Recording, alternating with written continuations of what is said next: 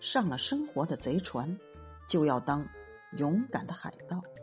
您好，这里是玫瑰树乐园，我是每天围着船只和船员转的玫瑰树。随着大雪节气的到来，冷空气肆虐全国，一时之间温度骤下。那么又到了制作辣味食品的最佳时间。首先是低温，对制作辣味食品非常的有利；其次是最近疫情刚刚的解封，肉价也在逐步的回落。但是随着春节的临近，肉价也许还会有所浮动。如果您的手巧，你可以自己制作，嫌麻烦，肉店都有灌肠的服务，但是您一定要在现场盯着，以防偷梁换柱。中国的辣味香肠制作有着悠久的历史。香肠的类型也有很多，主要分为川味儿和广味儿。主要的不同在于广味是甜的，川味是辣的。在我国南方的很多地区，自制香肠已经成为了当地的习俗。百科上是这么说的：香肠是一种利用了非常古老的食物生产和肉食保存技术的食物，是将动物的肉搅碎成条状，再灌入肠衣制成的肠圆柱体管状食物。香肠以猪或者羊的小肠灌入调好味的肉料干制而成。最常见的吃法就是蒸熟了切片儿。流行的吃法有麻辣香锅、烤冷面、煲仔饭。刚制作好的香肠，把它挂在通风较好的地方晾晒。发现气泡，用针刺排气，每隔十二厘米左右为一节，进行结扎。两天后再翻转一次。晾晒时间主要取决于温度、风力等原因。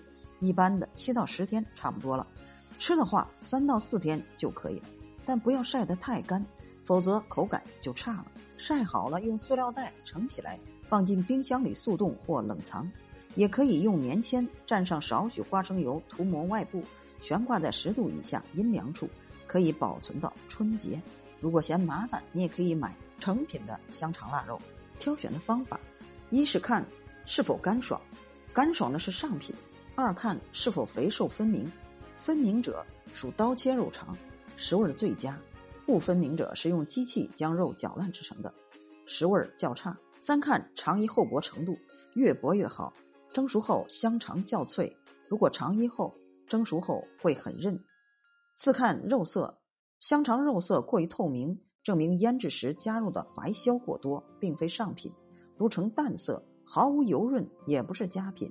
倘若过于红润，没有鲜明的原色，证明经过了染色，不能购买。新鲜的香肠肉色鲜明，已变质或快要变质的香肠肉呈黄色，肥肉呈淡黄色。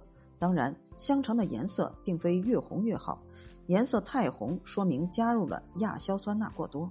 香肠通常味香可口，变质的话则会有异味，甚至发酸发臭。香肠晒干。回收率约为百分之六十五，干香肠的瘦肉捏起来硬，肠衣上面会有收缩起皱纹，凡未收缩无皱纹，捏起来软绵绵的香肠质量差。香肠不宜储存过久，否则容易发霉。霉变的香肠很容易被毒力较强的肉毒杆菌污染，引起食物中毒。香肠腊肉虽是美味，也不可过多食用，毕竟是腌制的食品。今天的分享就到这里，感谢您的收听。咱们下期再会。